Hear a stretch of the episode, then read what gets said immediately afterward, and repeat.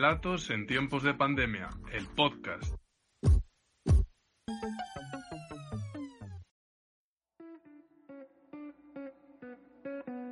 Hablamos con el malagueño Alejandro Torre, impulsor en redes sociales de la iniciativa Yo me quedo en casa sin jugar. Alejandro, que lleva dos años en rehabilitación a causa de su ludopatía, nos ha dejado infinidad de reflexiones. Entre ellas es que estamos a tiempo de no convertirnos en una generación perdida.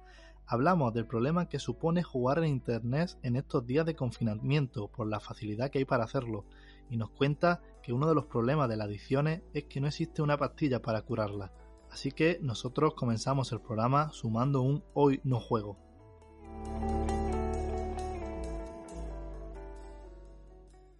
Bienvenidos y bienvenidas a un nuevo capítulo del podcast de Relatos en tiempos de pandemia. Les habla Pablo Ariza y me acompaña como siempre Luis Ramírez. Comentábamos en la introducción que hoy vamos a hacernos eco de una iniciativa impulsada por Alejandro Torre. Yo me quedo en casa sin jugar. Etiqueta Yo me quedo en casa sin jugar. ¿Qué tal Alejandro? ¿Cómo estás? Muy bien, muy bien. Muchas gracias Alejandro por acompañarnos hoy en el podcast.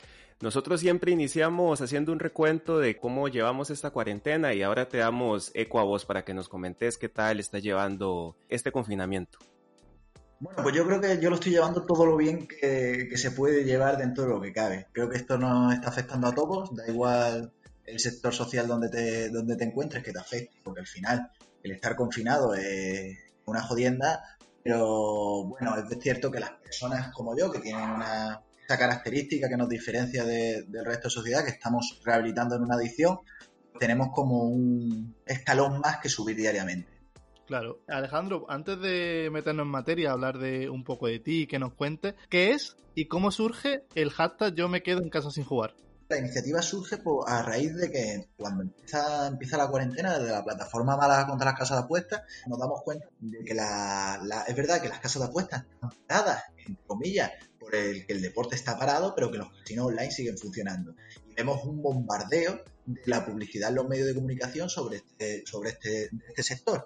Entonces nos damos cuenta de que las personas que tengan este problema y se encuentren confinadas en casa están en un, en un momento muy peligroso, pues que con un simple clic pueden introducirse en cualquier, en cualquier casino. Claro, ahí intentamos lanzar la iniciativa de yo me quedo en casa sin jugar, no solo por el hecho de las personas que se encuentran afectadas, porque en mi caso yo me estoy rehabilitando, pero hay otras personas que no han llegado a la rehabilitación y van a ser mucho aún, se va a hacer aún más complicado el hecho de la cuarentena, porque una persona que tiene una adicción eh, y está en casa y, y, se pone a jugar, se puede tirar 12, 14, 18 horas jugando y se le va a hacer aún más cuesta arriba. Entonces lanzamos ese hashtag con la intención de que las personas ya fueran afectadas o no afectadas, es decir, englobando a la sociedad, se dan cuenta de que se puede quedar uno en casa y se puede quedar sin jugar. Es decir, matar el tiempo libre se mata, se puede matar leyendo, se puede matar estudiando, se puede matar viendo la tele, pero intentar no matarlo jugando. ¿Qué acogida está teniendo la iniciativa en redes? La iniciativa en redes la, tuvo una, una, acogida muy, muy buena porque no pensábamos que se fueran a sumar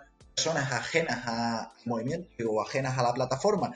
Sin embargo, se hizo, se, sumaron y después la ayuda de los medios de comunicación, ya sean más grandes, más pequeños, al final, a mí, todos son medios difusores y todos merecen el mismo trato, ayuda un montón, porque al final, como cualquier iniciativa, es con la intención de llegar a un público. Ha llegado a ese público y hay mucha gente a raíz de esto, pues incluso se ha dado cuenta de que tiene un problema porque no ha sido capaz de quedarse en casa sin jugar. Alejandro, para el que no haya leído el reportaje que se publicará en Relato en tiempo de pandemia, en la entrevista me comentaste algo así como si yo lo estoy pasando mal, ¿cómo lo estará pasando alguien que acaba de empezar terapia? ¿Son muy grandes las diferencias a la hora de afrontar este confinamiento según el tiempo que lleve en terapia? Pues seguramente sí, por la sencilla razón de que al final que tiene las adicciones que son enfermedades que no tienen una pastilla para curar. Es decir, a ti te duele la cabeza, tomas una pastilla y se te cura. Las adicciones también son enfermedades, pero no son enfermedades de otra manera. Entonces, nuestra pastilla es ir a nuestra asociación, es bajar en los grupos de terapia, hablar con nuestros psicólogos, y es cierto que nosotros tenemos ayudas telemáticas, hacemos nuestras reuniones por alguna plataforma de estas de internet, sin embargo no es lo mismo, se pierde ese contacto interpersonal, ese llanto en un grupo de terapia empatizas de una forma directa con tu compañero que está pasando por el mismo problema que tú, todo eso se va perdiendo. Entonces, a mí recuerdo que el salir de, cuando yo empecé la rehabilitación, salir de mi casa e ir a la asociación, no era simplemente ir a la asociación, era montarme en el autobús, saber por qué me estaba montando el autobús, era el juego lo que me había hecho ir al autobús, ir a la asociación, salir de la asociación, volver, salir ya casi de noche, llegar a mi casa y volver y pensar y pensar y pensar qué es lo que me había provocado. Entonces, entendemos que aunque todo el mundo nos tenemos que adaptar a esta situación que es extraordinaria y hay que adoptar medidas extraordinarias, entendemos que es muy complicado las personas que están empezando la rehabilitación. Y Alejandro, ¿tú qué diferencias ves entre estas terapias que son por internet a las que son presenciales, aparte de la falta de contacto físico, ¿no? Como comentaba. Hombre, en primer lugar, hay una diferencia en cuanto a los, en cuanto a los testimonios. Al final, cuando tú haces una vida, vamos a llamarla normal, de entrar y salir, pones muchísimo más a diferentes factores relacionados con el juego. Te pones a sentarte en una cafetería y que el tío esté jugando a la tragaperras, te pones a que salgas a la calle y te cruces por un salón de juegos y te des cierta ansiedad, entonces, eso es cierto que lo hemos eliminado. Pero obviamente también el hecho de estar confinados en casa, pues las personas que no vivan solos, pues conviven con su pareja, con su madre, con su, con su amigo, con el que conviva. Eso puede provocar ciertos roces. Al final estamos juntos todo el rato. Y esos roces, si te pueden llegar a provocar pues, alguna inestabilidad, digamos, sentimental, es peligroso después para, para el proceso de rehabilitación. Al final, una persona que se está rehabilitando lo que necesita es calma y el confinamiento da muchas cosas, pero calma En el reportaje en el que Pablo más bien recopila tu, tu experiencia y esta iniciativa, menciona de que no es lo mismo quedarse en casa cuando el enemigo se queda en ese confinamiento con vos. Ya vos llevas dos años en rehabilitación a causa de tu ludopatía. ¿Qué está suponiendo para, para vos esta cuarentena teniendo en cuenta esta situación y cómo es ese proceso de rehabilitación durante el confinamiento. Es totalmente cierto lo que dice Pablo en el reportaje, en el sentido de que al final el monstruo lo llevas dentro y convive contigo, porque al final las nuevas tecnologías, muchas veces el progreso, muchas veces no significa avanzar, muchas veces nos conlleva un atraso.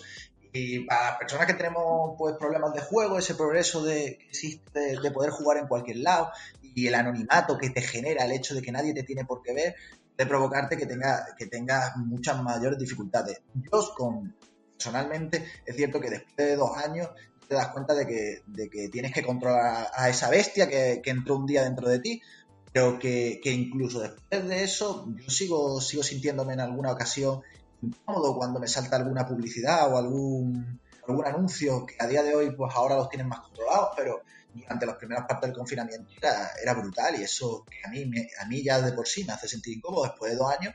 No quiero saber cómo lo estará pasando ese que lleva un mes o dos meses. ¿Cómo lo están llevando el resto de compañeros? ¿Sigue hablando con ellos día a día? Imagino que os dais más ánimos que nunca, ¿no? Sin duda, sí, sigo hablando con ellos. Hasta el momento ah, lo, llevan, lo llevan bien. Hoy hablaba con el presidente de, mi asociación Amalajer y me comentaba que incluso en cuarentena estamos teniendo ingresos en la asociación hay gente que está llamando a la asociación que están ingresando y están empezando sus primeras terapias de forma telemática. Es decir, parece que el mundo se para, pero la, ludopatía no ha parado. Es decir, el que, el que tiene una enfermedad se la lleva consigo dentro y se acuesta con ella todas las noches. Y al final también es, es incluso preocupante el pensar que los salones de juego cerrados, con las casas de apuestas a, digamos, a mitad de marcha, siguen llegando personas a las asociaciones vez de forma telemática. Ahora que están las casas de apuestas cerradas y no hay partidos para apostar por internet, ¿qué hace la gente que juega? ¿Qué está apostando? ¿A qué está jugando? Claro, a ver, al final las casas de apuestas nacen de un, digamos, un híbrido de los casinos online. Al final, la casa de apuestas, lo que es la apuesta en sí, se disocia porque no hay eventos deportivos, pero ellos buscan, por ejemplo, eh, eventos deportivos en países muy lejanos, por ejemplo, a tenis de mesa, me comentaban que se estaba apostando. Me comentaban que se han tirado a los eSports que siguen funcionando también a, llegar, llevar las cuotas ahí. Eh, paralelamente a que el mundo del póker se ha socializado un montón y casi que se ha hecho ocio. Yo leí hace poco un tuit de un chico que decía, ¿quién, eh, a ver si hacemos un grupo de WhatsApp para jugar al póker entre todos. O el mundo de, la ruleta, los niños, los más jóvenes empiezan a enganchar por la ruleta, un juego muy atractivo, donde la capacidad de ganancia es muy rápida. Todo eso de forma virtual y está al alcance de cualquiera que tenga un DNI y una cuenta bancaria. Y bueno, ya hasta los autoexcluidos, en algún momento incluso hay formas de saltarse todos esos controles que, que las páginas web típicamente pasan de forma exigente. Y Alejandro, ¿estás conociendo, creo que me comentaste también una, ¿no? ¿Alguna historia positiva de algún compañero o, de alguien de la asociación? ¿Alguna historia positiva que esté pasando ahora durante la cuarentena? Sí, te comentaba, por ejemplo, el hecho de que tenía un compañero que el confinamiento lo había hecho, que saliera menos, por lo que tenía menos vida social, por lo que podría haber ahorrado más durante este confinamiento. Y porque él, él sigue trabajando, entonces no ha sufrido tanto el gasto económico que otras personas sí han sufrido, ha podido, por ejemplo, terminar de pagar sus deudas. Y al final siempre hay que sacar el lado positivo de todo y sobre todo que si al final termina el día y no has jugado, el día no ha podido ser tan malo. Alejandro, ¿hay algunas señales para identificar a una persona que está empezando a tener problemas de ludopatía? Principalmente algunos signos que puedan leer o que deban prestar atención a amigos o familiares de, estas personas. Eh, si nos fuéramos a los manuales que, diagnostican la, ludopatía, como es que es el DSM5, te va a decir que hay un montón de criterios que puede seguir una persona. El problema de esta, de esta adicción es que esta adicción no huele tanto como quizás huele el alcohol no te transforma tanto como quizás te transforma la cocaína. Es una adicción más que silenciosa y más que progresiva. Cuando a mí me llega un chico y me dice, no, es que yo solo me gasto 10 euros todos los días. Digo, bueno, y si son los únicos 10 euros que tú tienes, quizás es un problema. Es decir, hay que siempre, yo siempre he pensado que no, que no hay niveles en la adicción, el que cada uno se, se hace adicto cuanto a sus recursos y entonces muchas veces el identificarlo es complicado, pero hombre, una persona que vive pegada al teléfono móvil, que pase muchísimo tiempo en las casas de apuestas, al final yo como adicto no concibo el juego responsable, así que habrá gente que lo haga, yo no lo puedo concebir. Pero una persona que se gaste más de la cuenta, que pase más tiempo, que empieza a perder más cosas que el dinero, que empieza a perder sus momentos con su familia, sus momentos con su hijo, sus momentos con su pareja, todo eso pues identifica claramente un problema con el juego y uno mismo, si está teniendo esos problemas, eh, está en una capacidad o en posición de reconocerlo, darse cuenta de ello. Esto es como todo. Hay gente que, sí es cierto que, lo reconoce y va por sí mismo a la asociación, y otros, como en mi caso, que aún sabiéndolo y aún teniéndolo clarísimo que tienes un problema, cuesta mucho reconocerlo. Yo eso lo veo sobre todo en las personas más jóvenes. Al final, cuando tú te ves joven, te ves que, que tienes problemas. Que tú lo que haces no es normal, es lo que yo pensaba. Yo lo que hago no es normal, pero aceptar de que estás enfermo, de que eres adicto a algo y de que las adicciones no se curan, que son para toda la vida, el momento en el que lo aceptas, eso es un proceso. Primero va a la asociación y luego empieza a aceptarlo, porque al final esto es un trabajo de costura fina, poquito a poco y despacio, pero hay, de todo. Hay personas que sí lo aceptan en el primer momento y hay personas que les cuesta un poco Alejandro, ¿cómo, ¿cómo crees que va a evolucionar este problema de aquí a 10 años? ¿Es tan grave como se cree en España? Sí, a ver, lo, al final nosotros nos, nos guiamos por también por las estadísticas. Tú ves las estadísticas, por ejemplo, de drogodependencia, el consumo de cannabis siempre sube, por ejemplo, pero sube un 1%, 1,4%, que no por ello hay que desmerecerlo, que también es importante atajar esos problemas. Pero, por ejemplo, el juego el año pasado subió un 34%. Es decir, si seguimos así año tras año, año tras año, al final las consecuencias, es como tú dices, no las vamos a pagar dentro de un año, las vamos a pagar dentro de 10. Cuando las, las personas que han empezado a jugar hayan encontrado una edición, es progresiva, que se pueden tirar 5, 8, 9 años jugando, dentro de años pagaremos las consecuencias. Y en muchas ocasiones empezamos ya a hablar de, la, de las llamadas generaciones perdidas, de personas que se hicieron adictas y que 10 años después no consiguieron rehabilitarse. Y justo algunas personas y sectores mencionan que la situación que estamos viviendo de los problemas de ludopatía se podrían comparar incluso con lo que supuso la heroína en los años 80. Acá se está concienciando a la sociedad de la magnitud de este problema. Es cierto que ahora los medios de comunicación eh, están haciendo un trabajo de mucha mayor prevención que se hacía, por ejemplo, sobre este tema hace cinco años. Yo, a mí nadie, yo nunca vi a un chaval como yo quizá hablar sobre su problemática cuando yo era adicto en activo. Entonces es cierto que, lo, que se está intentando concienciar y que creo que el trabajo hay que hacerlo desde la administración, el trabajo hay que hacerlo desde las escuelas. Sin duda, cuando nosotros lo comparamos con los 80, es porque la gente, la gente moría, la gente moría la, por culpa de la heroína, las familias se arruinaban. Y al final no se difiere tanto de lo que es la ludopatía. por la ludopatía hay personas que se quitan la vida y la arruina completamente también la familia. Quizá el único matiz que hay entre la heroína y, el juego es que al final una heroína, eh, un, pinchazo mal de heroína te llega a dar una sobredosis. La putada, hablando mal y pronto, que tiene juegos que nunca le da una sobredosis. Seguir y seguir y seguir y seguir hasta que te llega la destrucción completa y total. Alejandro, y aprovechando ya por ir finalizando, ¿no? La etiqueta yo me quedo en casa sin jugar, ¿qué recomendaciones le darías tú a una persona con problemas de ludopatía y a sus familiares? La recomendación principal es que la batalla que uno libra con una adicción no es una batalla a largo plazo, aunque parezca una tontería, una batalla a corto plazo, es decir, diariamente. Nosotros, las personas que tenemos adicción, no nos piden que dejemos de jugar para toda la vida, nos piden que hoy no juguemos. Entonces, las personas que tengan problemas de, juego, que hoy no jueguen, que hoy no jueguen. Y así la suma de muchos hoy, la suma de esas 24 horas, hacen que durante un largo tiempo o incluso toda tu vida, si sigues bien con tu abstinencia, te quedes libre de eso. Y a las familias, sobre todo, las familias también necesitan mucho apoyo al final. Y muchas veces yo he visto llegar a familiares peor a los propios adictos, porque al final esto te los, se los lleva contigo. Entonces, las familias también necesitan la, su ayuda correspondiente. Por ejemplo, en mi asociación no solo tratan a los adictos, también tratan al familiar. Y me parece casi igual de importante, porque el familiar, aunque deba de ser ese apoyo eh, fundamental para el adicto, también necesita eh, la ayuda. Es decir, los el que ayuda también debe ser ayudado en parte. Mucha serenidad, mucho, mucho valor y mucha sabiduría, como nosotros decimos. La serenidad aceptar las cosas que no podemos cambiar, al final somos adictos, no se puede cambiar, el valor para afrontarlo y, la sabiduría para distinguir la diferencia entre lo que no podemos cambiar y lo que podemos.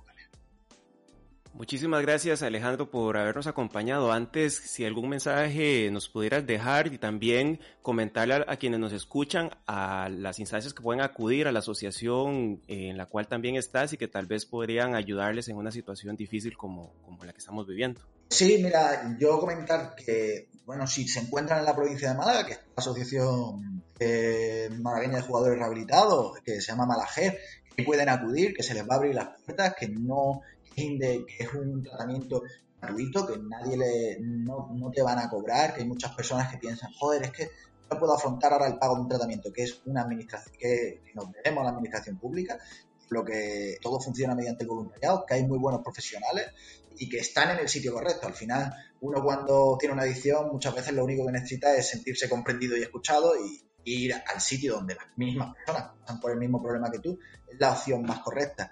Para aquellos que se encuentren en otras provincias de España, que no se preocupen porque hay una provincia, una asociación por cada provincia. Es decir, si te vas a Córdoba tienes a Coger, si te vas a Granada tienes a Granajer, si te vas con las provincias, ya no solo de Andalucía, sino de España, tienen su asociación y que, que no están abiertas físicamente, pero sus teléfonos están abiertos las 24 horas del día para que llamen cuando lo necesiten. Claro, bueno, pues Alejandro, ya está aquí, ¿no? Creo que todavía estamos a tiempo de evitar que seamos una generación perdida y vamos a intentar sumar muchos días, como tú dices, de decir hoy no juego. Pues les recordamos nuestras redes sociales en Twitter y Facebook, arroba relatospandemia, y en WordPress, www.relatosentiempodepandemia.wordpress.com. Nos escuchamos en el siguiente programa. Chao, chao. Pura vida.